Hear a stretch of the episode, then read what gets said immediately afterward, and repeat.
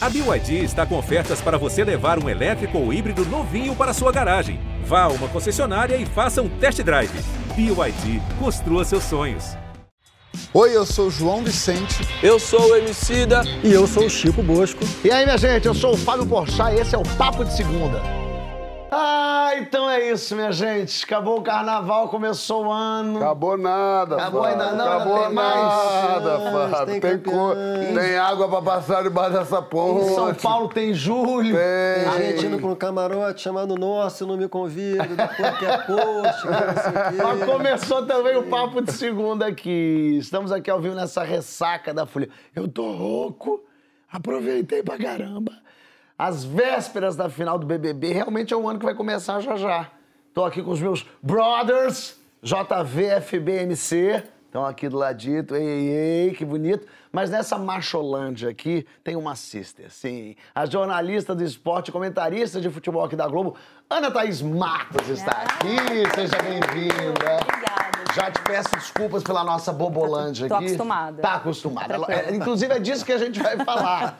BBB termina amanhã e nosso grande Paulo Vieira falou que essa edição foi a edição do sagrado masculino, da brodagem escancarada. A gente vai debater agora se essa cumplicidade, esse afeto entre os homens do BBB, fora dele, é quebra da tal masculinidade tóxica ou é justamente a perpetuação do Clube do Bolinha. Então vem junto na hashtag Papo de Segundo GT. Você chegou, tá, tá acompanhando o BBB? Ana? Tô super. É, e, e- e sentiu essa, essa relação dos homens aí como boa, ruim, esquisita? Eu achei esquisita, assim, É, né? por quê? Me chama atenção, claro. Eu acho que é uma coisa muito normal. Esse coleguismo, né, entre os homens, isso pra mim é, tá sempre muito claro. Bromance. É, eu, eu trago sempre muito para meu, pro meu lugar, assim, né? Eu vejo muito no jornalismo, às vezes os caras, eles se elogiam o tempo inteiro, que é, colocam o tempo todo ali, ai, nossa, minha matéria com meu parceiro, alguém vai lá e faz uma reportagem legal, eles estão sempre se consumindo. O homem se consome muito, né? Então, eu acho que o, o BB o BBB, pra mim, essa edição, acho que é um recorte meio do que eu já vivo, né? Então, às vezes começou até a me irritar, eu falei, gente, eu não aguento mais, homem! ah!" Cara, isso aí, é, juro, é um recorte do que a gente já vive, né? Esse coleguismo aí é uma coisa muito legal. Ela tava mas, você não acha que, mas você não acha que, assim, é, é, é um pontinho de evolução o toque? Não tem o beijo? É o beijo, eu te amo, cê- cê- ou você acha que sempre foi assim? Não, eu acho que os homens demoraram muito pra falar eu te amo, né? É, eu falo isso pro meu pai. Eu fiquei anos, nunca ouvi meu pai falar eu te amo até pros filhos. Olha, não falava nem pra É, filha mulher, nem de filha. mulher não, pode falar. Não, assim, era uma relação muito dura, né? É, e eu acho que isso teve um impacto até é, no alcoolismo dos homens, assim. Porque o cara, ele, ele resiste tanto a falar sobre os sentimentos, a expor o que ele pensa, a ser né, um pouquinho mais frágil, que ele recorre ao alcoolismo. Eu vi, convivi com, pessoas, com homens alcoólatras sofrendo separação e etc., porque não fala eu te amo. Acho que nesse ponto é muito bacana olhar esse ponto de vista. Mas eu acho que eles só colocaram em evidência algo que já existe, né? Que é esse coleguismo, é, essa admiração que o homem tem pelo outro homem, né? É uma admiração, assim. Os caras olham, eles se identificam no outro, né? Eles gostam do que eles veem, eles se veem no outro. E quando não se vê, se projeta no outro, né? Então eu acho que teve um pouco de exagero. Esse- né? Não pegou bem pra ela, Não, não, não, ela não não, não ela. desceu bem. Ela tem coisa a dizer sobre isso. Ela, eu gostei disso. Esse, bom, obviamente, como você bem sabe, mas todo mundo sabe também, ou esse mundo do esporte, esse mundo do futebol, é masculino, masculino, masculino. Mas eu quero entender, assim, de quando você entrou pra agora, assim. Queria que você dissesse um pouco como era esse mundo quando uma mulher entra pra comentar, sei lá. E, e e o que já mudou, porque alguma coisa deve ter mudado. Sim. Acho que mudou a presença das mulheres, né? Tá- As redações estão menos resistentes. As próprias É, redações. estão menos resistentes. Quando eu entrei no jornalismo, que eu não comecei a minha carreira, minha trajetória profissional no jornalismo, né? Eu entrei um pouquinho mais velha. é, eu lembro que as meninas que estavam antes de mim, elas sofriam muito do sentido é, da análise física. Então, as meninas iam ser contratadas, tinham sempre ser as meninas mais bonitas do processo de seleção. E isso fazia muito mal para elas também. Claro. Porque aquilo chegava para elas. E eu lembro que isso aconteceu comigo. Quando chegou a minha vez, eu ouvi, né, depois que eu fui contratada no meu primeiro estágio, que quando eu cheguei para fazer a- a- a- o processo de seleção, os editores, todos, todos homens, né, eles falaram o seguinte: ah, quando a gente viu que passou a única mulher no meio de 16 homens, a gente sabia que você seria contratada. Então aquilo me, me pegou muito, assim. E aquilo acontece até hoje. O que aconteceu de diferente hoje é que nós temos mais mulheres. poucas ainda. Mas eu acho que o mercado se abriu mais, as pessoas olham com um pouquinho mais de cautela, cuidado, respaldo e um pouquinho mais de espaço. Mas eu acho que o ambiente jornalístico no esporte ele é extremamente tóxico ele é extremamente tóxico, porque ele mistura muitas vertentes ali do que o homem gostaria de ser e do que ele não foi. E aí, quando Olha. ele vê uma mulher sendo o que ele não foi, aí, amigo, aí o negócio dá ruim. Que ótimo. O negócio isso. dá ruim. a gente, um exemplo triste que ainda acontece com as mulheres no futebol foi a cabeçada que a bandeirinha Marcele Neto tomou. Parece que a gente está vivendo aonde, né? Que loucura. A cabeçada é, que a bandeirinha tomou. É, é da Desportiva loucura. Ferroviária do Espírito Santo, Rafael Soriano. Se não me engano, o clube o demitiu imediatamente. É, ele ia falar exatamente isso, que o Rafael foi demitido, suspenso preventivamente por 30 dias, vai ser julgado amanhã pelo Tribunal de Justiça Desportiva do Espírito Santo. É uma situação aí que você falou, né, João? É, onde é que a gente tá que a gente fala assim, o treinador deu uma cabeçada na bandeirinha, o outro dá, é, é, fala que a vacina não funciona, é uma, cada coisa... Assim, se fosse qualquer, qualquer, é, com qualquer pessoa ali, a violência já é um absurdo, né? Mas ele tá cercado de homens e ele foi pra cima da única mulher que tá ali, né? Então, assim, até isso me chamou a atenção. Isso me acessou muito na hora que eu vi, porque eu, eu não sei, vi... eu desculpa te perguntar isso, porque eu não vi o caso bem, eu tinha visto o vídeo. É, era uma reclamação com ela ou era uma reclamação com a arbitragem? Com a arbitragem. Com a arbitragem. Começou com uma decisão dela, né? E aí. Come... Mas foi uma decisão dela e é. por isso ele foi nela. E aí, é, porque ela vai pra cima e ela fala assim: dá o cartão amarelo pra ele, dá o cartão amarelo pra ele. Uhum. É, foi uma. Assim, isso me acessou muito, essa imagem, porque eu me coloquei automaticamente no lugar dela. Porque eu já vi isso muito próximo de acontecer comigo. Como Porque assim? antes de eu ser comentarista, eu era repórter de campo, de rádio, né? É, e campo de futebol, principalmente as novas arenas, o torcedor fica muito próximo do campo. Hum. Então, assim, gente, tem sempre um alguém que está mais, né, exaltado, alterado. alterado ali. E eu sempre percebia que os xingamentos eram muito mais direcionados para mim do que para os meus, sei lá, dez colegas homens que estavam ali fazendo exatamente a mesma coisa. E um rapaz veio para cima de mim uma vez assim, e apontando o dedo e falando, é, me xingando. E aí eu temi pelo pior. E quando eu vi isso acontecer com ela, na hora aquilo é, me acessou, assim, falei, cara, se isso aconteceu numa série né, baixa, imagina a hora que isso for crescendo. Porque a violência no futebol tá um absurdo, assim. Porque as pessoas perderam muito o, o, o parâmetro. Você acha né? que o fato dela ser mulher facilitou isso? Eu acho que ele se sentiu mais encorajado. Entendi. Acho que ele se sentiu mais encorajado. Porque é, ele está cercado de homens ali, né? E na, na, na troca ali ela com tá ela... até mais distante, Ela está né? distante, exatamente. Ele vai até o, o, encontro do corpo dela, né? Ele fica muito próximo a ela. E Enfim... Pelo que você está falando, eu não tinha reparado nisso. Não sei nem se dá para ouvir, mas... Esse negócio de ela falar, dá o cartão amarelo, dá o... talvez ele tenha achado como é que essa mulher ah, se é. coloca é. na posição de falar o que, que deve acontecer comigo. Comigo. É. É uma bunda mole, né? Ótima definição. É, mas é uma cena de uma Eu Eu tenho uma Pode, outra, mas não pode falar aqui. Eu também, eu tô tentando. Não, eu tô essa é tentando feia. trazer uma linguagem mais polida também pro Mas, a- programa. mas, mas há um ano atrás você diria que ele é o quê? Arrombado. famoso arrombado. É o famoso. É o bom e velho arrombado. A gente tanto discute. Ô, Francisco, muita gente diz que o futebol tem uma coisa meio homerótica ali, né? Aquele monte de homens junto, aqueles homens torcendo, aqueles homens vindo. Isso. E, e- e quando falam isso, é, é, porque tem uma homossexualidade ali reprimida? Tem a ver com isso, de alguma forma, você acha, não? Eu acho que o futebol profissional não tem muito homoerotismo, não. Porque é um esporte de, de alto rendimento, é um esporte muito tenso. Envolve milhões e milhões, tem muita cobrança, tá muito violento, como a Ana falou, assim. Tem violência... Existe um fenômeno, especialmente no Brasil, existe em outros lugares também, né? Mas que é essa promiscuidade entre as chamadas torcidas organizadas e as diretorias dos clubes que ficam reféns dessas torcidas. Então você tem com muita frequência invasão de, de torcedores no ambiente de trabalho dos jogadores e ameaças aos jogadores, às vezes agressão aos jogadores. Isso é uma coisa. Não, agora teve no Vasco, não sei se você viu o pessoal indo cobrar lá o técnico no. Acho que foi no Galeão que eles estavam embarcando. E aí os caras, aqueles brutamontes em cima, de, ah, deixa eu falar. E aí eu postei isso, coloquei assim, que vergonha, que tristeza. E muita gente falou: vergonha esse time do Vasco. É uma loucura. Tão certo, tem que cobrar mesmo. Isso eu sinto falta, Fábio, de uma, de uma campanha nacional envolvendo. O Sport TV às vezes faz alguma coisa nesse sentido, mas eu acho que deve, todas as instâncias que participam disso deveriam participar. Assim, CBF, que às vezes eu me pergunto o que, que faz futebol além de ter 720 milhões na conta, né?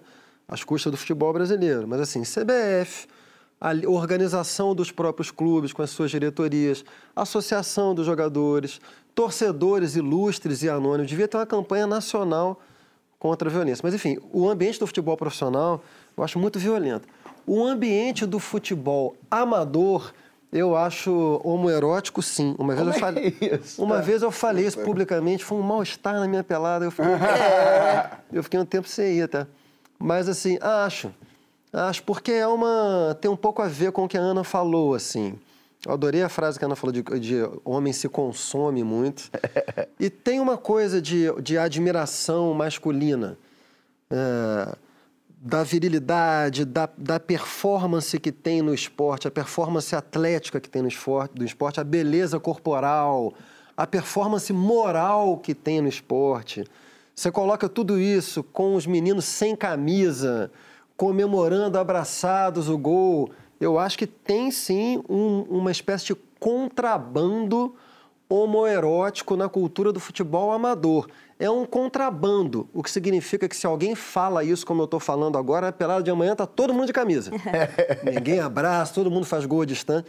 E não confundir homoerotismo com homossexualidade. Assim, isso se dá entre pessoas que são heterossexuais, na maioria das vezes, mas que podem perfeitamente, sendo heterossexuais, serem homoeróticas, ou seja, terem a admiração pelo corpo do outro, pelas virtudes morais do outro e trocar um contato corporal com o outro, isso tudo, isso, tudo isso no ambiente de que dá prazer. Isso é homoerotismo. No mundo do rap, Emicida, tem esse sagrado masculino aí também? não? Tem o... Fala, no mundo do rap, tem homoerotismo? Não, Fala O pior que pode acontecer comigo na pelada é os caras me olharem todo. É. No mundo do rap. A partir de hoje, na pelada, você só vai jogar de camisa. Esquece, camisa. você só vai jogar no time da É, mas camisa. o Chico falou um negócio assim que eu fiquei pensando que a gente tinha um nosso futebolzinho de quarta lá, né? Da firma. E começa a entrar, a rapaziada começa a conectar num Bluetooth, mano, da virilidade, quando eles juntam ali 40 cara, que expulsou nós, que eram os pernas de pau da parada pra começar, entendeu? Porque começa a virar um negócio assim que parece que os caras estão indo dali pra Champions League. Então, no primeiro jogo, nós é, pô, tudo barrigudinho, tá ligado? Tudo, pô, vamos jogar aqui pra dar uma risada. O outro falando, pô, rapaziada, eu trabalho no mercado, não posso quebrar a perna. que eu-" O negócio começa a virar uma parada tensa, mano. Entendeu? Começou a virar um negócio tenso. E. Ah, eu sou um cara suave, né, Fábio? Eu sou um Eu quero que você não vem com de- futebol pra mim, eu quero que você fale do mundo rap. Ele não vai mais jogar bola, eu quero que você Eu acho que, eu mais. acho que o. Bom, ele já não canta rap. né? É, tô aposentado. Já passou esse, esse tempo. MC da Dá faz anos tua- que ninguém me chama por esse nome. roupa. MC, outro dia eu fui ver um show, eu me apaixonei pela pessoa errada. Não, mas é, é, é interessante pensar numa coisa assim. Se a gente pensar na cultura hip hop, ao longo do- da história dela, houveram várias mulheres que foram fundamentais para que essa cultura se desenvolvesse. Porém, todos os artistas, todos não, mas a maior parte, 90%, para ser até numa estatística humilde, 90% das pessoas que teve reconhecimento foram homens, sacou? Então a gente foi muito habituado a consumir outros homens, porque quando a gente chegou, é, existia essa atmosfera de tensão e uma ideia de que os caras administravam essa tensão melhor do que as mulheres, saca? Porque de certa forma era de fato um ambiente tenso, mas essa premissa de quem manuseava melhor a tensão daquele ambiente, ela não era verdadeira. Mas infelizmente a indústria se valeu disso também, as pessoas passaram a consumir mais. É, todas as artistas que eu conheço, elas precisaram se esforçar, se impor é, de uma maneira que para nós não era uma realidade, sacou? Eu, eu penso, por exemplo, o João Vicente fica zoando meu chinelinho aqui, tá ligado? Mas tem uma coisa da imagem. Essa coisa que a Ana começou falando. Sabe? Primeiro você tem um, um- a invenção de um padrão, uma pressão estética e um tipo de postura que ele é exigido automaticamente das minas, que ele não é de nós. A gente, a gente se entende como diverso e é isso mesmo. Ele é diferente do outro humano e é engraçado isso aí. É da hora, nós convivemos por causa Até um disso. certo limite, né? Até um certo limite também. Porque né, a sociedade machista também não. Se você, por exemplo, há pouco tempo atrás, como a gente estava falando, você desse um beijo num cara e esse cara é esquisito. Ah, sim, com certeza. Tem um limite O ali dia que eu vim o a primeira vez você deu um beijo no meu pescoço, eu, É eu ia te dar um socão. João beija, João é beijador. Eu sou João é completamente Sempre homoerótico. foi assim? É um negócio que Deixa eu você tem um que eu negócio, ele tem um negócio mesmo afetivo solto, né? Eu, Mas você sempre foi assim, João? eu Aprendeu a sempre fui assim. A minha, uma, uma vez, é, o meu padrinho, eu- quando meu pai morreu, eu fui morar com meu padrinho. E o meu padrinho foi chamado na escola porque eu beijava demais. E logo quem? Meu um problema que não solucionou até hoje, né, João? E o meu padrinho super a favor de afeto, de. Falou, o problema dele é que ele beija demais, então ele não tem um problema. Eu sempre, sempre gostei. Quando o. Acho que, que a palavra o- do, do homoafetivo, ela, ela é muito. Ela sofre um preconceito, começar pela sonoridade dela, né? As pessoas acham que tem a ver com homossexual, que não teria ne- nenhum problema ter a ver com Mas homossexual, mas, não tem. sociedade tem, né? Mas pra sociedade tem. Mas eu sempre fui muito homoafetivo. Eu, eu amo beijar, eu amo admirar meus amigos. Eu acho que nunca tive problema com isso, assim. É, eu consumo homens. Consome homem. Mas consome mulher também? Também. Essa é a questão, né? Também, mas... Bom, eu não mas- vou nem entrar aí, senão esse programa acaba agora. Mas o consumo que eu disse é um consumo de referência. agora, agora. Tá chegando. É o primeiro bloco. consumo de Ela tá falando- referência. ela tá Perfeito, falando obrigado. Peço até desculpa, mas é porque vem. É porque eu tenho amigos que, se você olha a rede social, ele só tem foto com homem, homem, homem, homem, homem. Ele só fala do jornalista homem, do jogador, do técnico. Cara, você não tem uma amiga, você não tem uma, Certo. uma professora que foi importante pra você, uma. Não sabe, você não precisa gostar, mas você não tem uma mulher como sua referência. Eu acho que essa, pra mim, é onde pega. Total. Porque a referência do homem, da maioria das vezes, é muito prote... de proteção, né? Ah, é a minha mãe, a minha filha. Tá, mas não depende de ser sua mãe, sua filha, sua esposa, né? Ela tem que ser uma mulher, né? Você tem que olhar e identificar, É muito né? irritante quando alguém fala assim, estupro é um horror, eu tenho mãe. É. Poxa, que bom. Mas, mas eu ia chegar aí no que você está dizendo, assim. Eu sempre fui muito afetivo com homens e com mulheres, abraço, sempre aprendi assim, em volta de mim sempre foi assim. Só que uma vez, é, já velho, eu reparei que eu não confiava nada à mulher. Não tinha médica mulher, eu não tinha advogada É. mulher, eu não tinha nada mulher. É E eu isso, vi esse é que o isso era- consumo de referências. Claro. e, a- e aí eu vi isso, eu falei, que doido. Eu fui condicionado a aprender que mulher é ótima, a gente é pra conversar, pra ser amigo, não sei o quê. Agora, quando for falar de coisa séria, traga É, aqui um homem chamar, que esse é, sim é confiável. E eu comecei a desconstruir isso na minha cabeça. Porque a gente é criado para entender que é, é, é, os, os profissionais que a gente precisa confiar, o médico, o advogado, tem que ser homem. E essa desconstrução, eu falo muito isso, que a gente. Que, que um dos, tem vários papéis que o homem tem nessa. É, é, derrubar, desse derrubar do patriarcado, dessa. de, de- de- tentar destruir o machismo. Acho que um deles é o cavalo de Troia, que é você entrar nessas rodas que só tem homem, que nunca uma mulher vai entrar. É. Né? O contato com a boçalidade masculina nunca a mulher vai ter, porque é, é, é, o que acontece quando o homem se junta. E o futebol é um exemplo muito louco disso. O futebol desperta entre os homens uma coisa, uma, uma, uma, uma coisa inexplicável. Né? Quase Franci- primata, né? Francisco, Quase esse homem, primatas. esse homem lindo, se- se interessante, se transforma. inteligente, você fala assim, Gabigol, hein? Ele fala, Gabigol é ótimo! Fala, que isso, tô brincando. É, é. Prefiro a Rascaeta. Não, mas tem uma coisa, de, uma coisa de herói, que sei lá, isso, de. eu Já vi amigos meus, cara. Marcelo Conde, um amigo meu que eu trouxe o livro dele aqui outro dia, que é um, um, um gentleman, um, um homem finíssimo. Colocar Ele entra no campo, ele joga realmente muito bem, ele vira um monstro. Ele fica arrogante, ele fala, toca em mim que eu resolvo. É um negócio horrível. Então, eu acho que... Mas um- resolve, né? É, resolve. Acho que uma dessas é esse pensamento. Mas, tá, mulher é muito legal, mas até que ponto você confia em mulheres? Se você se obriga a. Vou, vou ter uma médica, vou ter uma advogada. Isso eu acho que é um ponto importante de, de, de entender se você é uma pessoa que luta contra esse comportamento.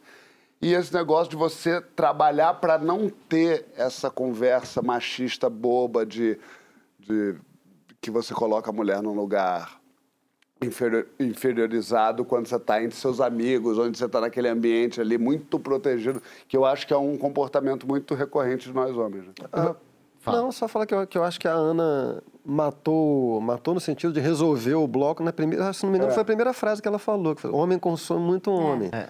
Porque a cena que a gente viu ali no Big Brother, para mim é bonita, porque eu acho que aquilo dali tem mais a ver com com o que acontece em diversos grupos que compartilham uh, experiências comuns.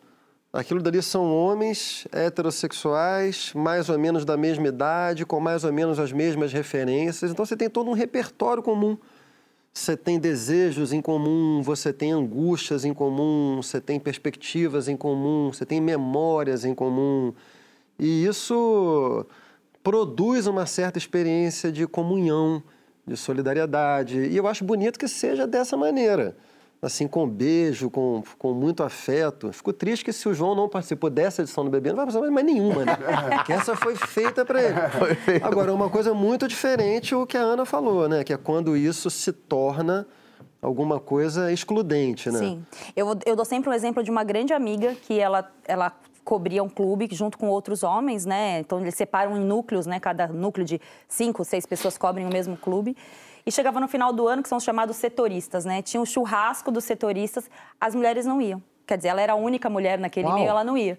Então ela falou assim, cara, passei anos sem ser convidada porque era o churrasco dos caras, era o futebol dos caras, era o videogame dos caras e eu não ia. É, e aí, recentemente, é, tivemos um grande encontro de mulheres, assim, né? Porque eu acho que isso também está sendo uma desconstrução para nós mulheres, porque eu passei anos da minha vida falando que meus melhores amigos, os mais confiáveis, eram todos homens. Eu não confiava em mulher. É, essa desconstrução ela também é nossa, né? Porque a gente também foi levada para esse lugar. Claro. E aí todo mundo, nossa, mas que coisa, vocês ficam se amando o tempo todo, se puxando o saco uma da outra, porque a gente nunca fez isso, né? A gente, pelo contrário, a gente foi estimulada a disputar um espaço uma com a outra. Disputar homem, inclusive. Inclusive, né? os caras não, os caras não, os caras sempre foi aquele coleguismo. Tanto que tem, é, vocês devem ter inúmeros exemplos, mas do cara que fica com uma moça e depois o amigo dele fica com aquela moça também, o cara não se importa, não tem disputa, na maioria das vezes fica, dá tudo certo, tá tudo bem. As mulheres não, ah, você ficou com cara, não sei o quê, com a amiga. Então, acho que a gente também está nesse processo de entender que a nossa força de união de mulheres, isso não é nenhum papo clichê, feminista, nada. Ele também tem que entrar em. Ele também tem que existir. A gente também tem que se admirar, falar do trabalho uma da outra, levar isso para frente, porque os caras estão fazendo isso há anos, gente. Estão decidindo pautas pra gente, reunidos no Congresso decidindo pautas contra as mulheres e a gente está aqui esperando naquela expectativa. Que horas que eu vou conseguir mudar isso? Os é. grupos. Ah, Não, achei essa frase muito forte dela, de homem só consome homem. Isso para mim, por exemplo, eu na minha vida de intelectual, é, eu estudo muito coisas de séculos anteriores, né? E aí é muito mais difícil você estudar autoras mulheres. Claro. Por razões óbvias, né? É um trabalho muito mais de garimpo, assim, que hoje em dia é um trabalho que está sendo feito historicamente. E aí vão aparecendo, né? Mas o que chega automaticamente do passado são muito mais autores homens. Né? Agora, hoje não. Hoje não tem desculpa. É. Se você lança um livro assim, as, nas suas referências bibliográficas, só tem homem, ou tem uma imensa maioria de homem. Então, acho que isso é uma mobilização que eu procuro fazer, assim, né? Ter referências de autoras mulheres, e não só mulheres. Né? Quando eu estava escrevendo Homens, a série é, que eu fiz... É, Olha, que é é, é divertido. Não, é, é, real, cara. É, é real, real, né? É real, dá até raiva. Dá até raiva, dá né? raiva, Eu juro. queria fazer uma série de comédia mostrando esse mundo. É. E, e esse mundo é escroto, esse mundo é machista, é. esses caras ficam assim. E aí quando eu criei, e a brincadeira era fazer uma crítica a isso, né? Por isso mesmo que chama Homens. Mas o primeiro impacto das pessoas foi, não é possível que em 2020 tá tu vai lançar a série. Falei, não, assiste primeiro. Mas ainda assim, é, a primeira temporada é, que, que era isso, sacaneando, batendo nos homens e tal, mas não tinha é, roteirista mulher. Porque eu, e olha, isso é 2020, tá? Não é em 93. Porque eu pensei, eu quero falar sobre os homens, eu quero falar o que, que acontece nos grupos do WhatsApp dos homens. E quem sabe o que acontece nesses grupos são os homens, na minha cabeça. Fizemos uma primeira temporada que deu super certo, foi legal. Na segunda temporada, eu falei, peraí, vamos trazer umas mulheres para escrever. E, obviamente, as mulheres sabem exatamente tudo que Mas acontece. ficou muito diferente? Cara, ficou. Isso é Ficou. interessante. Cara, a segunda temporada é melhor. É, tudo bem, lógico, a gente também entendeu mais tudo, mas tem um outro tipo de olhar, um outro tipo de pegada, às vezes mais escrota que a gente. Às vezes as mulheres falando coisa, eu falei, meu, eu não posso nem colocar, eu tenho que colocar uma legenda. Foi uma mulher que disse isso, senão elas vão me trucidar. É, e- mas o olhar das mulheres era muito interessante, isso desde a primeira temporada teve, que era perguntar para as atrizes, a gente fazia uma banca julgadora, sentava todas as atrizes do outro lado, e eu falava, muito bem, vamos lá, vamos ao roteiro. E elas faziam anotações e elas tinham razão, na maioria. Tinha coisa que ela falava, não pode falar isso. Eu falei, não, mas tem que falar isso, porque é justamente essa coisa escrota que eu preciso. Mas muitas vezes, desde bobagem do tipo.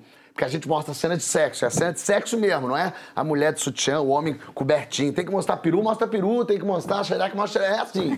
Transar é pra transar mesmo. E aí, a Lorena, comparado que fazia dupla comigo, ótima também, e ela falava assim: vem cá, eu contei aqui, ó, tem cinco cenas de mulher chupando homem e tem uma cena só do homem chupando mulher. Por que a gente não muda isso aí? E eu falei, é, não faz diferença nenhuma. Não, não tem a gra, não era uma piada sobre isso. Ela falou, por que, que você botou isso? É, tem razão, vamos mudar. Vamos botar três homens chupando a mulher, vamos botar a mulher chupando. E, e esse tipo de pequena, que não é nada pequeno, porque no fim das contas, é com que fez com que. Precisa de uma mulher para perceber, porque é muito naturalizado. Muito né? naturalizado. É, até no Porta dos Fundos a gente percebeu muito assim que muitas vezes a gente eram quatro homens escrevendo e, e- e o humor da- de que vem do comportamento da vivência da mulher é impossível vir da gente. Então no começo a gente não- era só nós, então a gente começou a ter que trazer roteiristas mulheres. E muitas vezes a gente teve que aprender que a gente não entendia umas coisas que era da- do, do, do, do- do mundo delas. E deixar acontecer. Porque pra gente talvez não tivesse a mesma graça, porque a gente não. Um- um- um- uma, uma sketch sobre menstruação. A gente não viveu menstruação nunca na vida. Ia se apegar num clichê pra falar, né? Se fosse só Exatamente. da sua visão. né? Totalmente. Então é, é, é, é doido essa coisa. E, e da- era da- doido ver também que volta e meia a gente pedia textos para pessoas, e aí homens, mulheres, chegavam os textos de mulheres tentando escrever de um jeito mais masculino, porque ela, óbvio, é assim que ela conseguiu entrar nos lugares. E Na, na música também Na rolou música- No muito samba isso. acontecia muito isso, né, Emicida? No Na- samba acho que na isso. música, é, em geral, assim, mas sobretudo nesses movimentos mais jovens, assim, tipo no rock, no rap, houve uma fase que as meninas elas tiveram literalmente que se masculinizar muito, sabe? Então, se você vê as fotos de várias pessoas, várias dessas garotas no começo da carreira, elas estão super masculinizadas, negando a feminilidade delas, porque aquela feminilidade delas naquele ambiente podia ser entendida como um tipo de promiscuidade, Isso aí, vamos dizer é isso aí. assim. Ou sabe? fraqueza ou promiscuidade. É, então elas precisavam silenciar essa dimensão para tentar ter o, o respeito dos caras. Eu fiquei pensando enquanto o João falava, eu tenho o, o movimento contrário em mim, sabe? Eu tenho uma parada de eu eu, eu quase que não, não não resolvo nada com homem da minha vida, assim, médico, é, dentista, professor. Professor eu comecei, a, é- isso é ideológico, assim, isso, há um viés ideológico na coisa do professor, assim, porque eu gosto da minha filha ver que o pai dela é burro em vários aspectos e é ensinado por uma mulher, sabe? Então, todas as coisas que eu vou fazer aulas, eu me preocupo em ser uma... Uma mulher me ensinando, que aí ela vê uma mulher me dando orelhada. Agora, falando- nas Nas escolas é o Temos que- contrário, né? Senão. Próximo bloco, quer falar? Quer terminar? Não, só isso aqui, é que nas escolas, quem educa os nossos filhos pequenos, na maioria das vezes, são mulheres. Tá. Mas também é por machismo. Pela associação, não à competência profissional, mas ao traço do cuidado. Mas também está mudando. Na escola dos meus filhos já tem vários professores homens. Olha aqui, na volta a gente vai falar sobre as novas regras do futebol. VAR, punição para comemoração ou drible humilhante. No jogo e na vida, quando é que as regras ajudam e quando é que acabam com a diversão? Reclama lá na hashtag Papo do Segundo GNT.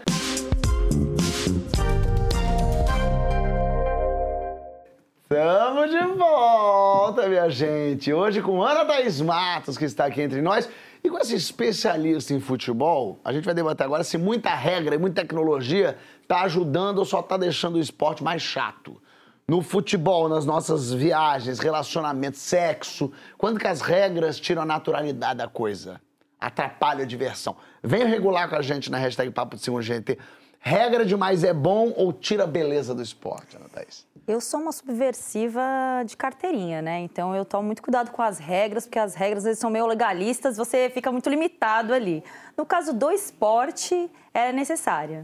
Ela é necessária. Mas ela te- te dá um parâmetro, né? Mas quando começa a ter. Aí não pode tirar a camisa na comemoração. O não problema po- da regra é a interpretação. Olha. Isso eu aprendi com os meus colegas comentaristas de arbitragem. E eu fico ouvindo assim.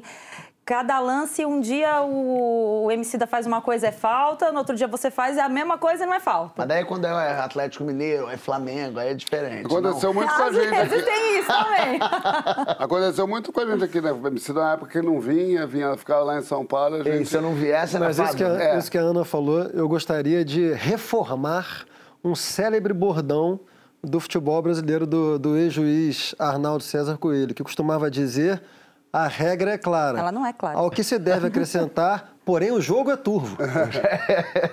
Mas, por exemplo, o VAR. A sensação que me dá é que o VAR no Brasil é uma zona, mas lá fora é um pouco mais organizado. Faz sentido? Faz sentido. Ele demorou um pouquinho para ser organizado lá fora também. Eu lembro que a primeira vez que eu vi uma partida com o VAR foi no Campeonato Italiano.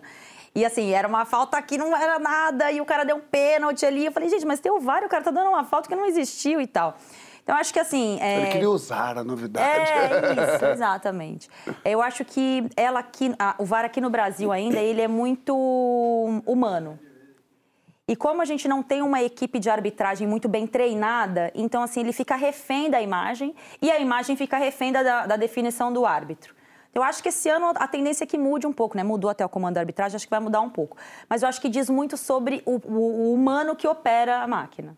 Porque ele fica naquela indefinição, a orientação é uma orientação de pressão para cima da arbitragem também. Então, assim, ele já vai trabalhar, o árbitro já vai trabalhar pressionado a não errar. Gente, como que você trabalha pressionado a não errar? É impossível. É impossível, é humanamente impossível.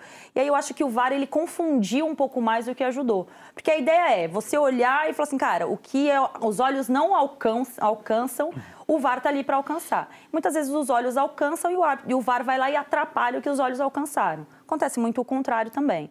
Eu acho que eles vêm para ajudar, eu sou super a favor, tecnologia, etc. Só que a forma como ele é operado no Brasil não dá, não. Não Mas dá, eu, eu acho muito doido. A gente podia fazer um bloco só falando mal do VAR no Brasil. É. Porque tá uma loucura. Eu não entendo é assim, deu o pênalti. Já vai ver o VAR. Exato. Não precisa esperar para ver o que, que o VAR vai dizer, para daí o moço. Já vai lá, olha. No tênis é tão rápido, no É vôlei é, porque a tão ideia é rápido. que o árbitro de campo seja sempre a principal palavra, entendeu? Você não quer tirar autonomia, senão a gente tira o árbitro e deixa só o VAR operando Olha, ali. pra mim, É, pra Ah, é? mim. Olha, eu não vou brigar. E tem situações que são melhor vistas pelo árbitro de campo do que pelo VAR. Situações que exigem por toque, por exemplo. Nesse final de semana teve um suposto pênalti do Isla no Marcelo Cirino. E, uh, Suposto. virou uma É, eu senti uma, de senti uma dor aí nessa Dá frase muito agora. mais pra. É que ser garfado nunca é bom. É Não, muito mais fácil de ver aquilo ali ao vivo. Agora, fora brincadeira. VAR. É, além do que, do que vocês falaram, eu acho o VAR um mal necessário. Porque é, é preciso lembrar de onde o VAR surgiu, né? Quando, antigamente, assim, tinha uma, tinha uma coisa mítica no futebol, né, Ana? Assim, de- dos erros. Tem erros, claro, erros famosos Ah, no gol, futebol. gol de mão do Maradona. É, Gol de, mão é do um- Maradona. Gol de mão do Maradona, até que eu, a certa quem estava narrando ao vivo não percebeu. Eu me lembro, assim, demorou até que apareceu uma câmera. Mesma coisa que era aquela coisa da fogueteira, só o Brasil mesmo, a fogueteira, o Rojas, O, é, que fingiu que... que fingiu, demorou na hora, a gente achou. Mas com o passar do tempo, o, o futebol começou a ser filmado por 50 câmeras, gente.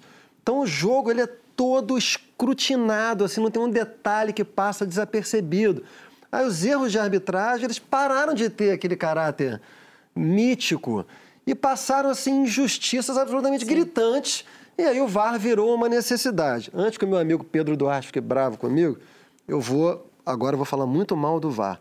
É, o VAR tem problemas superáveis, como a Ana estava falando, assim, acho que ele pode ser muito aperfeiçoado. A gente vê jogos de campeonato inglês, né, Ana? A bola, a bola rola, né? É o jogo muito acontece. melhor. Aqui, assim, é muito fragmentado. O VAR erra. O VAR inventa É, mas coisa, aí assim. fica complicadíssimo. Quando o VAR erra, você fala, bom... Mas Eu isso já é vi decisões. né? No ano Isso passado, é num clássico Brasil. apitado, um jogo apitado pela Edna, que é uma, a única árbitra né, de campo que a gente tem no Brasil, ela não marcou o pênalti, o árbitro fez ela, o VAR fez ela lá mudar a, defi- a de- decisão dela. E no final das contas, a- foi uma decisão errada. E aí, Pois é, meu, tá vendo? caíram em cima da mulher, porque a mulher foi lá e mudou a decisão. É. Acontece isso muito. Pois é, esse aqui é o ponto, assim, que o VAR chegou num ponto. Tem um ponto especificamente, Ana, não sei o que que você acha, mas para mim o VAR inventou uma modalidade de pênalti, que é a mão. Isso aí tem que mudar a regra. Isso está muito Tem que você tocou na mão é pênalti. Acabou. Tem que Eu não facilitar acho, a porque, vida. vamos pensar, porque o que, que é pênalti? É a penalidade máxima. É você O que que é impedir penali- a bola de chegar no gol, pra- É basicamente. uma penalidade máxima, ou seja, a penalidade máxima ela deve acontecer quando há uma infração de risco máximo. O que está acontecendo hoje? Uma desproporção enorme. Mas daí vira interpretativo. Não, entre a- o que, que acontece? É, hoje, às vezes tem um A gente está quase chegando no ponto, Fábio, de um jogador parar na frente do zagueiro e chutar a bola na mão do zagueiro se a mão estiver aqui. É. Isso é uma deturpação absoluta do sentido da regra. Um caso como esse, às vezes a bola não está indo na direção do gol, não há, evidentemente, qualquer intenção do zagueiro, mas como a regra previne que o toque na mão, se a mão não tiver colado ao corpo, deve ser marcado pênalti para uniformizar justamente, então a gente chegou a uma deformação total da regra, porque é uma penalidade máxima a uma situação de risco mínimo. O que, que isso está acontecendo para quem gosta de futebol? Está produzindo um sentimento de injustiça tão grande quanto o que a gente sentia quando não tinha VAR e o juiz cometia um erro colossal. Só que agora pode, com pode o VAR... Eu perguntei se você concordava. Que nem eu vou dar um chute na bola. Aí meu chute passou e te, e te bateu. Ué, mas não foi pra te chutar, mas te pegou e te deu no queixo. É falta. Não, mas não foi falta, porque eu fui chutar uma coisa. Aí, Não entendi. Não pode dar uma bica no outro. Não pode botar a mão na bola. Se não tiver junto no corpo, não pode botar. Não, mas não tava indo no gol. Mas tava na lateral, no canto. Completamente diferente o exemplo que você deu. Você deu um exemplo de falta de intenção, né? Não interessa, não foi isso? Eu entendi bem? É, então, na mão é a Não mesma coisa. interessa a intenção. Se Ele deu você está exemplo no meio do campo, perigoso. não interessa a intenção. Jogo perigoso. Ele deu, assim, tipo, o cara foi tirar uma bola, chutou a bola e a, a pé bateu em alguém. É tipo isso. Falta. Não, mas daí o cara é expulso. Falta. Fala, mas eu não queria ter chutado o moço. Mas da interpretação. Não, Por isso que eu tô se dizendo. tiver. É um lance de falta. interpretação. A gente tem Mas se visto. mão isso. virar interpretação, aí é. Essa é a questão. Não tem uma a regra, ela não é clara, porque ela, ela dá margem para interpretar. Por exemplo, tem um lance que ficou clássico até o, o zagueiro tá correndo e ele escorrega para dar um carrinho para para atrapalhar, né? Não é nem para atingir o jogador. E de costas a bola bate na mão, porque quando ele tá escorregando, ele apoia a mão para escorregar Exato. e a bola bate na mão dele. Olha o e foi dele. pênalti. Pênalti, claro. Pelo Agora. Fábio, você falou agora. Regra é interpretação. É. Se regra não fosse interpretação, não existiria a figura do juiz. Se não existisse a figura do juiz, o Brasil provavelmente estaria melhor nos últimos anos. Mas, em geral, é bom que exista a figura do juiz. O juiz é quem faz a mediação entre a regra e a situação concreta. Você nunca Ah, vai ele não ter... inventa a regra? Tem uns que Hã? inventam a Tem regra. Tem uns que inventam, mas aí é uma deformação dele. Você nunca vai conseguir ter um conjunto de regras capaz de chegar à complexidade da realidade. não existe isso. claro. Então você precisa do juiz para adaptar o princípio universal à situação concreta. O problema não é a regra, nem a interpretação. O problema é a má O interpretação. problema é o futebol. O Fábio, o Fábio ele é tão é, torcedor festivo que ele gostaria. Ele é pelo fim do impedimento, né? Eu sou totalmente pelo filme impedimento. Mas você sabe que tem uma tendência que é mude, que, que, que, que possa, que possa mudar a regra do impedimento, né? Tem uma tendência, isso tem alguns árbitros que discutem isso no mundo. Por quê? Se o cara ele tá um pouquinho, pouquinho à frente, ele não tá deixa. tirando vantagem do corpo Isso. dele e só a tecnologia tira aquela, tira, pega aquele impedimento. Então tem alguns árbitros no mundo que olham a possibilidade de em algum momento reavaliarem a regra do Mas impedimento. abolir? Não, acho que, nesse- não, acho que não chega pra abolir, eu acho que é repensar mesmo. Mas qual é não o abolir, problema de porque não dá, abolir? né? Porque senão o cara fica na banheira Isso, lá e e bola acontece no o quê? cara. E acontece o quê? Ah, gol, mas. Pronto! A gente quer ver gol. Tem coisa mais chata que ver um Vasco e Ponte Preta será que 0 a 0 aconteceria? Eu vou trabalhar nesse 6 a jogo, 6. cara. Não, ia- ia mudar Será que melhoraria o futebol? é. Tornaria mais ofensivo? Eu tenho minhas dúvidas, não Eu sei. acho que Não, muda, acho- o, o futebol ia se adaptar. E, ah, porque agora você pensa, ia ficar o cara na banheira recebendo a bola. Não, porque daí ia ter um zagueiro que ia ter que ficar do lado do cara da banheira, porque sabe que ele não tá impedido. O jogo abre. Muito melhor. Aí Eu sai gostei, gol. eu gostei, eu gosto dessa te- dessas teorias do futebol que sai completamente do, do, do racional. Eu Vamos acho li- que é a, eu sou a favor. Vamos Eu liberar só no Carioca. Isso, o que já foi. Eu tenho, eu, eu tenho Davi Luiz e Felipe Luiz na zaga. Os caras têm chegar, 48 anos. Eu tendo a ser a favor da abolição dessa linha. Mas olha, agora também tem umas regras assim. É, dê um drible. Não, Ah, aí, isso é absurdo. é Isso é uma loucura, né? Isso não existe. Comemoração. Comemoração na torcida. O Gabigol não tomou um cartão outro dia porque comemorou em frente à torcida do Vasco. Absurdo. Isso é uma loucura, É né? uma loucura. Mas isso não torna o futebol mais chato? Totalmente, totalmente. Você perde.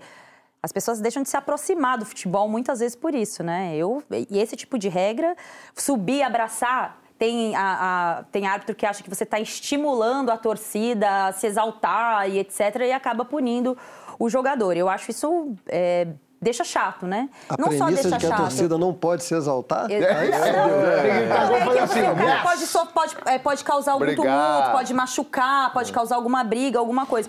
Isso eu acho cruel. É, tirar a camisa também eu acho cruel, porque o cara tá lá emocionado, isso fizeram meio que pra é, ajudar os patrocinadores, né? Porque é o momento do gol, o momento de alta exposição na marca, mas eu acho que o cara tá emocionado, com o coração batendo a 170 por minuto, como o cara vai lembrar que patrocínio, enfim.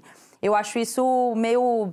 São as regras chatas do o- futebol. o momentos lindos do futebol, tipo o Adriano levantando a camisa. É. Deus perdoe essas pessoas. Pessoas ruins. ruins. É um dos momentos mais poéticos da história do esporte mundial. Mundial. Mas eu acho que a gente tem uma Desde tendência ao futebol ficar chato. No modo, do modo geral, acho que a gente tem uma tendência ao futebol ficar chato. Em 2011, eu fiz meu trabalho de conclusão de curso, famoso TCC, sobre elitização do futebol. E exatamente tudo que eu vi lá naquele, naquela- naqueles estudos, eles foram se confirmando com a- o, o surgimento das novas arenas. Então a galera quer que a torcida fique sentada. é, você tem uma, uma dificuldade para comprar o ingresso, você precisa do cartão de crédito, você tem que ser o sócio torcedor. Você hoje, para ser consumidor de futebol, estou falando aqui de Série A de Brasil, é, nem vou falar de Europa, é muito difícil, cara. É muito difícil. Talvez se eu fosse torcedora hoje, eu teria dificuldade de ser a torcedora que eu me tornei quando eu tinha 9 anos de idade. Isso eu acho um crime de, de lesa pátria. O que fizeram com o Cultural, Maracanã, né? por exemplo, eu acho um crime de lesa pátria. Eu, acho, eu, eu me sinto Não diante são poucas do... as pessoas que falam isso. Hã? Não são poucas as pessoas Não que são falam poucas isso. essa transformação, essa arenização dos estádios de futebol tem uma, um problema antropológico imperialista. Agora eu vou virar o Jones Manuel nesse momento. eu me sinto diante disso como um conservador inglês diante do- da, do- da troika. Eu grito Brexit. Eu me sinto um trampista redneck diante do globalismo, Não, entendeu? tá sendo- É um tá atentado à soberania, é um atentado à soberania nacional, cara.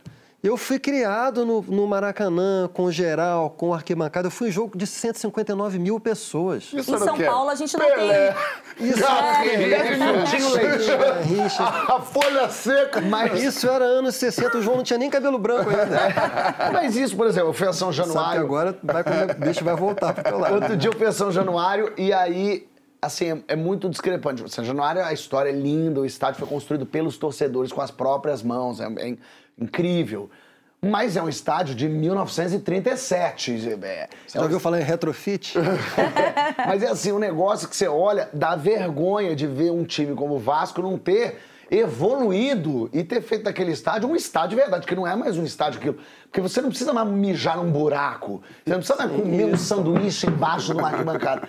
Mas a, a- evolução da arena, quando você vem. Fábio, é a gente foi juntos, coisa. por incrível que pareça, Ana. Eu, Fábio e João no estádio Ilha do do Retiro. esporte na Ilha do Retiro. Incrível. Na Ilha do Retiro. Eu sou flamenguista, pra vocês verem o meu espírito É verdade. né, de, de Botou diálogo. aquela camisa rubro-negra. Botei a camisa do esporte. Reconheceu que 87 era do esporte. Eu fui dormir. Ainda nesse fui dia. agredido por causa não foi, disso. Eu fui agredido. velho, fui É, mas eu, eu nem ia falar dessa parte, mas você já se, já se entregou. O que que todos nós sentimos quando a gente entrou naquele estádio. O estádio tem alma. É, é, São Januário tem o alma. estádio tem alma. Cada estádio antigo desse tem uma alma. Uma arena não tem alma. Uma arena é igual a um aeroporto, cara. Parece que você tá entrando num free shop. Verdade. Gente, São Paulo proibiu duas torcidas, em, va- em torcida visitante e em, em- em jogos. Então, assim, é aquilo, ah, é porque você vai banir a violência. Não acabou a violência, a violência continua acontecendo. Você, né, tira o sofá da sala e... Você re- bane a civilização, né? você, res- você tira a torcida para resolver a violência, mas morre gente lá fora do estádio. Gente, ontem, ontem anteontem, teve violência de, do futebol na- lá no, no desfile de escola de samba de São Paulo. Exatamente. Ah, é? No- no- assim, feio ainda. Feio, é. Feio. Numa semana que a gente falou de tantas coisas lindas do carnaval, vem uma imagem terrível, terrível, É. que depõe contra a um carnaval que dependeu muito de escola de samba ligada a time de futebol em São Paulo. Totalmente, é. E começa um, um- um pensamento assim, quando não pode comemorar, não pode. Você acha que é exagero dizer que daqui a pouco não vai se poder mais comemorar gol? Quando o outro time tomou o gol, é a profissão, vão. Você acha que. Claro que a gente Foi tá. pra mim? Foi você. Ah, que você começou falando pra ela. Aí, de repente, ele começou a ir pra mim. Eu falei, ué, Eu tô jogando é pra todo mundo aqui. Essa Ah. coisa de que antigamente é que era bom e tal. Eu quero entender, a- até quando vai esse. Pô, mas você gritou gol muito forte, calma. Eu acho que a gente tem que separar, porque aí pode parecer que a gente está falando do mundo inteiro. De, esse mundo está chato. A gente não está falando das evoluções sociais, nas pautas identitárias, de todas essas evoluções que foram muito boas ainda em passos de neném, mas que a gente conseguiu conquistar. Tem um rapaz aí na presidência que está tentando arrancar, mas a gente está conseguindo conquistar. Agora, quando vai para o futebol, acho que tem um espaço lúdico aí que pode ser cumprido. Você impedir o cara de gritar gol ou de, né, numa, numa fantasia, É. é, mas chegou perto quando impe- impedem do, o Gabigol de, de, de, de- de Comemorar na outra frente da torcida. torcida. Eu acho que é interpretativo. Eu acho que ele fazer gestos obscenos e agredir a torcida Perfeito, claro. não É, se é. pode. Isso eu acho que tem que ter decoro, como o Francisco explicou muito bem no último programa. Mas eu acho que tem que ter, ter- ter espaço para provocação saudável e quem faz tem que saber o que é saudável. Quem recebe também. É do jogo. A brincadeira que eu faço com o Francisco sempre quando chega aqui que o Flamengo perdeu é, é uma brincadeira, que você sabe o limite, ele sabe... Que acontece duas vezes por ano. É. O Flamengo se ele- autolimita. E ele fala isso. E aí eu elogio também quando ganha. Né? Claro que. Agora, você começar essa, essa questão dos patrocinadores, por exemplo, eu falei brincando, mas você é, é, limitar a explosão de uma pessoa que faz um gol no Maracanã é um negócio Não impossível. pode. É. um crime. É um crime. Eu tava até conversando assim, pô, ator, gente é, é, que é obviamente muito bonita a vida inteira, tudo isso assim, vai chegando a idade, vai, vai, vai ter- tendo menos convite para fazer novela, isso tal, em alguns casos. Agora, duro mesmo, deve ser você que fez gol no Maracanã, parar de fazer gol no Maracanã. Falando sério, Deve ser. isso deve ser um negócio muito cruel. Um cara que fez gol, não no Maracanã, em qualquer estádio, ele sentiu aquele negócio. Pum, pá!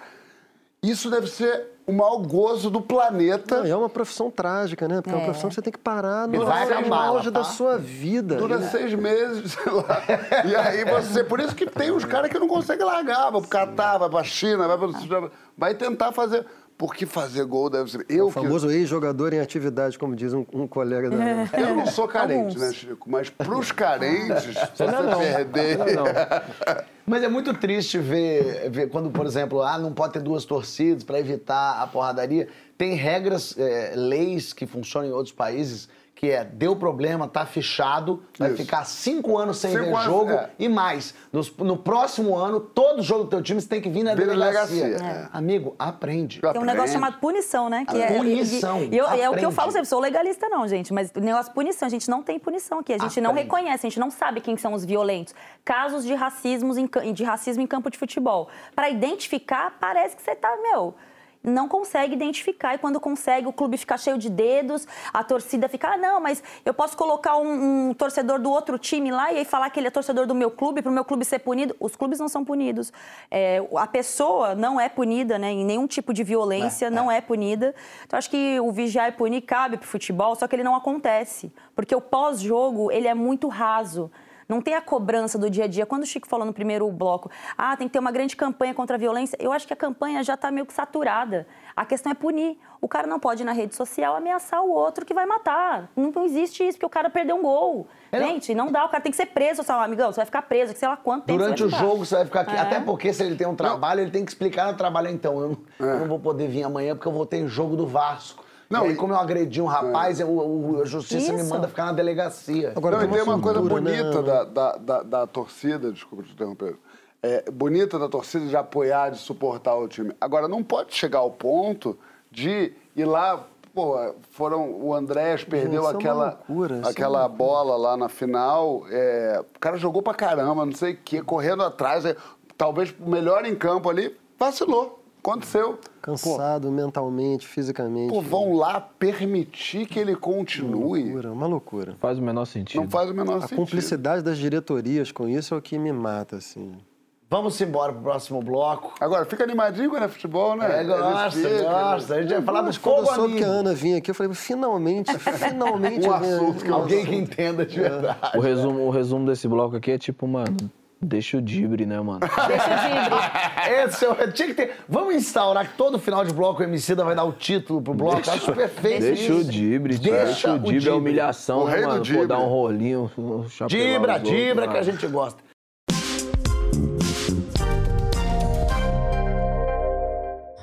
Minha mãe Voltamos com o Eu te papo. amo demais, E sabia? o Ana tá... O que tá acontecendo? Ele é bonitinho demais. Ele tava falando uma coisa, aí veio a vinheta e falei, ih, Ah, Estamos com o Ana Thaís. Sabe o que, que eu falei com a. Flávia? Eu falei assim, Flávia, me deixa, eu vou de chinelo. Por que, que eu vou de chinelo? por quê? Porque aqui, é o- ó, Ah. é aqui, ó. Aqui é Tá só. explicado. Gostei disso. Ó, tem o pessoal comentando aqui no, no Twitter já o que é o nosso próximo papo. O que que é nosso Que é, próximo é papo? fã ou é hater? Eu não sei se vocês viram que a Anitta respondeu um comentário de uma fã. Ela estava prestes a lançar a música e rolou um incentivo. Ó. Se esse for igual louco, não precisa nem lançar. Aí ela manda, tô confusa. Você é fã ou é hater? Ah, Ser fã não impede você de falar a verdade. Toma. Nossa. Ela fez, ela perguntou se é fã ou hater. E já tem gente dizendo aqui, ó, elogio que derruba. Quando a Denise que falou, ó, achei a sua cara e me presentei com uma blusa horrorosa. Isso é chato mesmo. Tem a, a Solange Silva diz que tá bem pra idade, pensa no elogio chato. Tá bem É. pra idade. E teve gente elogiando o João Vicente aqui. Matheus Tomás. O João Vicente tá um gato de verde hoje no papo. Esse conjuntinho tá em cara de ser uma delícia de passar a mão. Tá um pitelzinho. Tá um pitelzinho. Ele falou? Alô, Mas não Pitelzinho. tinha nada que dá, dá uma derrubadinha? Tem o, por exemplo, hoje. Que isso também acontece muito. Tá gato hoje, hein? Hoje. Ô, significando. hoje é foda. Mas quando você ouve todo né? dia? É. Pode ser falso também, né? Pode ser falso também. Eu gosto muito, eu vou só contar uma coisa que eu acho muito boa. Uma vez eu tava, a gente a gente estava fazendo uma novela, Espelho da Vida, tinha o Luciano Xavier, diretor de fotografia, que era muito engraçado. Aí tinha um ator que ele odiava. Aí falava assim, um minuto pra luz aqui, bota ali a luz tal aqui em cima, outra aqui em cima. Aí, cara, aí alguém gritou, tá bom, diretor? Ele falou, pro peixe que é, o molho tá ótimo. O Whindersson também levou um elogio bonito aí, ó. Ele colocou assim: o Whindersson é o feio mais bonito que eu já vi. E essa eu ouço muito, sabia? Porra, aí é foda. Essa eu ouço muito. João, o feio mais bonito que tem. Aí, ó. Eu ouço muito Isso essa. é elogio ou é crítica? Eu acho um elogiaço, porque eu sei que eu tenho, que eu não sou um belo, mas eu sei que eu trabalhei o que eu tinha ali Você tá com na umas mão. pernocas de Ness da Capitinga. É assim, porque. Não, mas é porque eu acho que é isso. Eu acho que você não precisa nascer bonito, você precisa nascer empenhado. Entendeu? Focado. É, é porque você nasce com a cara do. Hã? Determinação. Determinação, porque você nasce com a cara do Cauã, beleza, você é bonito. Te ajuda Acabou. bem. Tá- não, você é bonito, esquece. Ah, mas é bonito. Não vai falar que é feio? Não tem como falar. Agora, quando você nasce com a minha, você tem que correr atrás. Tem um amigo nosso que fala, por exemplo, se o João tivesse 1,70m, ninguém falava com ele. A- né? Você tem que correr atrás. Francisquinho já é mais bonito. Mas bem feito. Eu não, Tomou é efeito da inteligência. Isso eu sou, é, que nem você, João. O pacote é bom. O pacote é bom. Já, Esses já MC Cheetos bola aí. Já MC Eu sobe confio, no palco. eu, eu confio demais, entendeu, Você mano? agora, depois que apare- eu vi na câmera ali, eu falei, também tô confiando demais. Mas eu quero saber aqui de vocês. A gente vai falar desses falsos elogios também, dessas patadas disfarçadas de amor aí. Qual foi o elogio mais ofensivo que você já recebeu? Pode expor lá na hashtag Papo de Segunda no GNT. Outro comentarista, o Neto, te elogiou, né, Ana? Ele falou, é, te chamou de folgadinha, mas você até agradeceu. Sim. Isso é fã ou é hater? Esse é fã mesmo. ah, primeiro que eu amo o Neto, assim, eu tenho. eh, trabalhei com ele já, inclusive, né?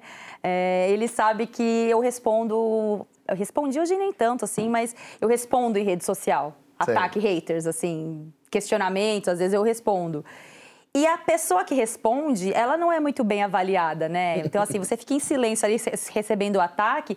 Quando você responde, e geralmente mulher, né? Então, assim, as pessoas não estão acostumadas com a resposta. E eu passei a responder. Eu sou uma folgada por natureza, né? Eu acho que foi um esquema meio que de sobrevivência na minha vida, é, ser essa folgadinha que ele disse, né? Na minha casa, inclusive, o meu irmão me chama de folgada. É histórico isso daí na minha casa. Só que foi um elogio. Achei, esse foi um elogio. Mas eu aproveitei também para dar uma engajada, né? Falei, eu, eu sou folgada, mas eu me você. garanto. Mas como é que lida com um elogio que sem querer através. Por exemplo, tem um, tem um elogio que, é- que, que, que pode ser visto como ruim, por exemplo, nossa, você é mais bonita pessoalmente. É, tem. Por exemplo, que significa então que eu imprimo péssimo, que na câmera eu tô acabadíssimo. Mas ao mesmo tempo a pessoa tá querendo elogiar, dizer que te achou bonito. Tem E- uma outra que é boa também. Desculpa te interromper. Vai, não, vai. Tem uma assim, você comenta igual homem. Você é boa imaginei. comentarista, cara, você Essa comenta um igual clássico. homem. Falo, caraca, então tá difícil pro meu lado, hein? Tá bacana pro meu lado, não. que triste isso. Emicida. Ah, eu já ouvi uma muito boa de um mano que ele, ele gosta muito da gente.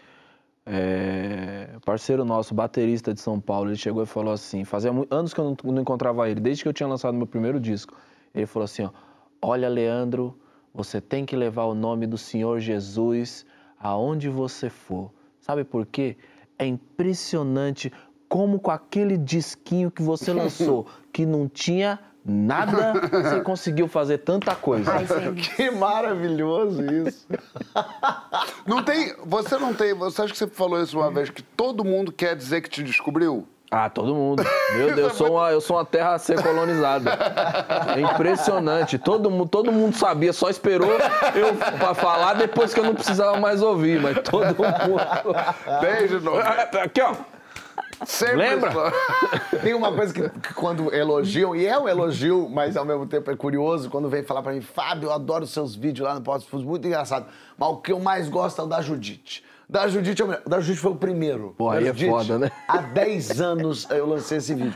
O cara, de 10 anos, o que marcou o cara foi o primeiro. É lógico que o elogio é muito legal que tenha marcado. Mas dá vontade de falar assim, mas nos últimos dois anos você não chegou a ver nada legal que te guardou, que te marcou. E, e talvez seja melhor A última perguntar. melhor coisa que você fez foi em 2012. Isso, foi em julho de 2012. Cara, mas poucas coisas dão mais alegria, contentamento do que quando a gente é elogiado exatamente por aquilo que a gente gostaria de ser elogiado, né? Porque na maior parte do tempo a gente é Não é. elogiado É. por outras coisas que a gente não é. Pô, mas cara, é tanta coisa, tu vai falar isso, velho. Então, outra coisa que você. Agora, tem gente que vai ali e bota no. Hum, aí tu. Vai na... Mas você não acha que esse cara que fala da Judite, ele tem um negócio de querer mostrar que ele conhece você há muito tempo? Também pode ser. Que te acompanha. É, eu acho que a Que ele não é pessoa ela fã de agora. tem esse negócio, É, porque não é tem esse modinha. preconceito com os É, fãs de fã de agora. agora, né? Tem um negócio de não, a gente acompanha desde quando você tava, ó, Não, que Lá tem gente começo. falando, eu, te- eu tava vendo o Jô. Quando você foi lá, ainda menino pediu pra. Eu tava vendo em casa, vendo. É, o Ibope do João naquela época era 94. Muita. É, é, eu acho que esse negócio rola muito, assim. Por exemplo, eu conheço o homicida antes dele se vender ao sistema. Né? Quando ele ainda fazia rap de verdade, falava de. Hoje em dia ele fala mais da classe executiva que pega, não pega. eu e meu parceiro Big Poeta. Amiga poeta, exatamente. Eu, Francisco, quero saber também uma, uma usam muito, que é assim, eu vou te falar a verdade, mas é pro teu bem. É Nossa. pro teu bem. Hum, aí pro Francisco é boa essa Nossa. agora. Ô, Fábio. Porque Francisco é quem discute por DM. Ah, é? Né, é, a, a pessoa falava alguma coisa. Pô, tem uma discussão boa, não dá pra contar aquela do, do que você corrigiu o português da mulher. Eu não lembro, essa é boa. Essa é boa. Ele passa o dia inteiro com ódio. Não, eu- eu dou um boi pra não entrar, uma boiada pra não sair. Mas eu acho que eu já cheguei a um ponto da minha vida em que eu conquistei uma posição de que uma pessoa em plenas posses das suas faculdades mentais não vai falar isso pra mim. Se te conhecer, Francisco, se não te conhecer, é, É, capaz pouco, de falar. você Pode não conhecer. Se não me conhecer, ela vai falar, falar. Eu vou deixar ela falar, falar, enquanto brota uma alegria maligna dentro de mim. Quando ela acabar, eu vou falar agora, eu vou dizer umas coisas pra você, pro meu bem. Teve um tweet aqui que chegou divertido, que a outra falou que, que foi um, elogio, uma ofensa. Foi, nossa, eu queria ter a sua coragem de usar biquíni. Nossa. Agora, é agora, você- Uou, essa é foda. agora, Fábio Porchat já recebeu um elogio, ofensa bom. Conhe, conheço essa história. Não é bom, sa- não, é É meio triste um pouco, hein? É o hater do bem?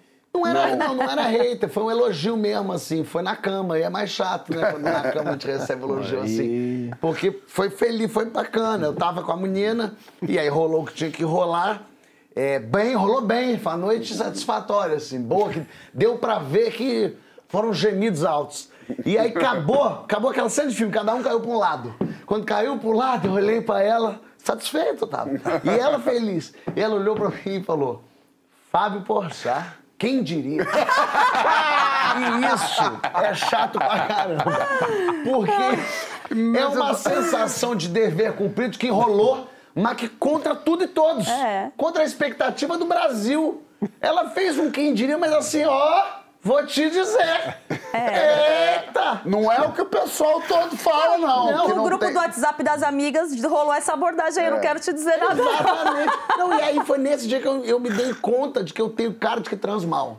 E eu tem, tenho Fábio, cara de tem, mal não comigo. tem o que fazer. Não tenho o que fazer. Então eu tenho que me esforçar pra surpreender. Ou não. Você não precisa se esforçar nada. Ah, é? Já saber Quem tem que se esforçar é o É. eu que Em tem dois cara de minutos eu resolvo tudo, vamos embora. Ela falou, quer saber? Dois minutos inteiros aqui. Fábio, Fábio entra sem pressão nenhuma. Sem pressão nenhuma. É, Entra jogando fora de casa. Azarão, azarão. time reserva. Tá ótimo. Não, ele vai, jogar na, ele vai jogar na bomboneira e sai de lá com ponto. Lá. É isso aí, Não, e gente. pra Fábio Porchat na melhor definição. Ele vai jogar na bomboneira e sai de lá com Não, ponto. Pra, pra ele Olha joga a pelo... quantidade de brasileiro que saiu com ponto da bomboneira. Pega aí, são muitos não. Ana, você. Fábio entra jogando pelo empate. Ele entra- o empate, o empate da. E quando da ganha, é final. uma alegria. Quando ganha, um sucesso. exatamente. Mas foi, esse foi muito triste, assim, porque eu ri junto, feliz, mas fui embora pra casa meio pensandinho, sabe? Pensando em Dirigindo. tudo. Um filme passando na É, cabeça. peguei coisa antiga, fui revendo, foi muito chato. Fazendo isso. filminhos do pessoal da Cal falando. Não vá com ele, ele não tem cara de que transa. Então, o elogio, ele acaba. O elogio, é, esse, esse elogio meu, meu contraditório, ele acaba gerando até um pouco de, de síndrome do impostor, né? Porque você fala assim, caraca, mas eu era assim mesmo. Essa pessoa, sei lá, uma vez uma, um, um cara chegou em mim assim, um cara do meio, uma, que tem uma técnica do trabalho, ele falou assim: olha, vou te dar uma dica. Fala menos. Meu Falei assim, você é Deus. seus comentários são mas- bons, mas fala menos. Percebi que você falou muito durante o jogo. Aí eu fiquei encanada com aquilo. Falei, pô. Aí peguei transmissões. Peguei seis transmissões minhas, seis de dois colegas e fui ouvir. Você foi fazer É lógico. essa prova do... Fui ouvir. Fez o mapa de calor. de Não, cada eu um. fui atrás. Abusadinha. Fui atrás, folgadinha, folgadinha. Eu fui atrás, falei, cara, não é possível. Eu tenho certeza que eu não falei muito. Aí, realmente, porque no meu caso, eu tô numa transmissão que só tem homens. Muitos homens acostumados a ouvir outros homens. Então, quando a mulher fala, parece que ela tá falando muito, né? Mas eu minutei, tá? Eu minutei e levei pra fono. Levei pra fono. Opa. Deus, ela fez todo um trabalho. Levei pra fono. Porque eu comecei E a não ficar... era aqui, não, em Nova York. Ela foi a, a- a- a nossa fono aqui, a Débora. E aí eu levei pra ela e falei, Débora, eu tô. Eu, e aí eu comecei a ficar coagida nas transmissões. Porque eu falava, vai, se eu falar muito, é, eu não vou entrar mais, ou o narrador não vai me chamar. Eu comecei, aí eu comecei a entrar pouco. Aí um dia conversando com o Caio Ribeiro, o Caio falou assim pra mim: você tem que entrar e você tem que falar. Você tá falando pouco. Você viu o negócio, fala. E aí eu fiquei, meu, eu falo muito, eu falo pouco. Falo muito, eu falo pouco. Olha e aí eu comecei a destravar, né? Você vai destravando, você vai se ouvindo, vai se, re- se conhecendo, se identificando, né, com quem você trabalha ali. E hoje já não sofro tanto, mas eu ficava, caraca, será que eu falo muito mesmo? eu vi que era muito mais de quem me ouvia do que o que eu falava. E é interessante, é porque o cara queria dizer, gosto do que você fala, É, mas não fala. é. Então, é meio... Não, mas posso falar uma coisa? Eu entendo o que ele quis dizer, porque eu já ouvi isso e já ouvi. É, porque às vezes, por mais que você fale bem, o mais certeiro. Você rodeou muito pra falar, É, sim. quando você pensa, né? Porque isso aqui muita gente acha que é fácil fazer, mas você tem que botar uma ideia. É. Você tem que é, é, é, é, desenvolver essa ideia e finalizar essa ideia. Não é fácil fal- falar num programa. no Imagina caso no dela- jogo, Não, com bola rolando, né? Que você, você tem, te- você tem que entregar pro narrador antes da bola passada intermediária pra ele não perder o que pode ser um gol. Olha, E que você não pode preparar nada, porque cada jogo Não, é um é- jogo. é, e que você muda. corre o risco E aí você enorme tá de falar fazendo uma coisa e ser comentário. desmentida, né? Exatamente. Aí você tá fazendo um comentário e aí a pessoa no ponto tá conversando com o narrador e ela fala assim: é, ô fulano, você tem que chamar cinco foguetes, né? Que são as ações publicitárias durante o jogo. Foguetes? É, você tem que chamar cinco foguetes e no intervalo você vai fazer isso e você tá lá fazendo seu comentário. Não, porque o Flamengo jogou com cinco atacantes e não sei o quê. aí você se atrapalha e você fala, cara, tem que correr e falar rápido. Aí você olha pro narrador e a bola já tá lá no, no ataque. Fala, gente, vocês acham que é fácil, mas não é. O negócio é, complicado. É, não é. Não, inclusive, muitas vezes eu falo assim, é, eu vejo algum lance que eu claramente vejo é, o que aconteceu e o narrador não viu. Eu falo, mas como é que eu tô vendo e o narrador não tá vendo? muito provavelmente ele tá conversando com ponto, alguém. É, tava no ponto, é. O, o Wilson das Neves, o finado Wilson das Neves, que Deus o tem, ele falou que um dos melhores elogios que ele recebeu na vida dele foi um, num show que ele foi fazer em Portugal, que o cara falou, olha, senhor, és um bom baterista, porque fez o show, o concerto completo e não atrapalhou ninguém. ajuda quando não atrapalha. Ó, mas é hora de cobrir o expediente aqui de notícias. Sim. O que tem pra hoje, roda a vinheta. Muito bem, a gente vai falar um pouco com uma notícia que mexeu com as nossas vidas. Mexeu com o mundo, eu diria. Parou o Brasil. Parou o Brasil. Aí tudo, tudo se transformou em pequeno, em miudeza depois dessa Exatamente. notícia. A gente no Brasil de hoje não pode viver uma situação dessa. A gente tem. é, vamos ver a matéria. Tem a matéria primeiro, gente? Bota a matéria aí pra gente ver. Ah, que Porchat é salvo Cara. por Adnei Bom. Veras em tentativa de roubo de celular. Isso Olha, me matou. isso Isso, te- acabou com o meu carnaval. Muita gente comparou o Veras ao João Vicente. Pois é. Dizendo o Veras se portou como um- Eu uma tenho que pessoa dizer- briosa. O que que aconteceu? Talvez o Veras deve, devia estar aqui com a Talvez gente o João hoje, né? Vicente não devesse estar aqui. Eu, eu, eu fui salvo por esses dois heróis, meus. Porque eram melhores amigos. Nem todo herói usa capa, né, mano? Nem todo herói usa capa.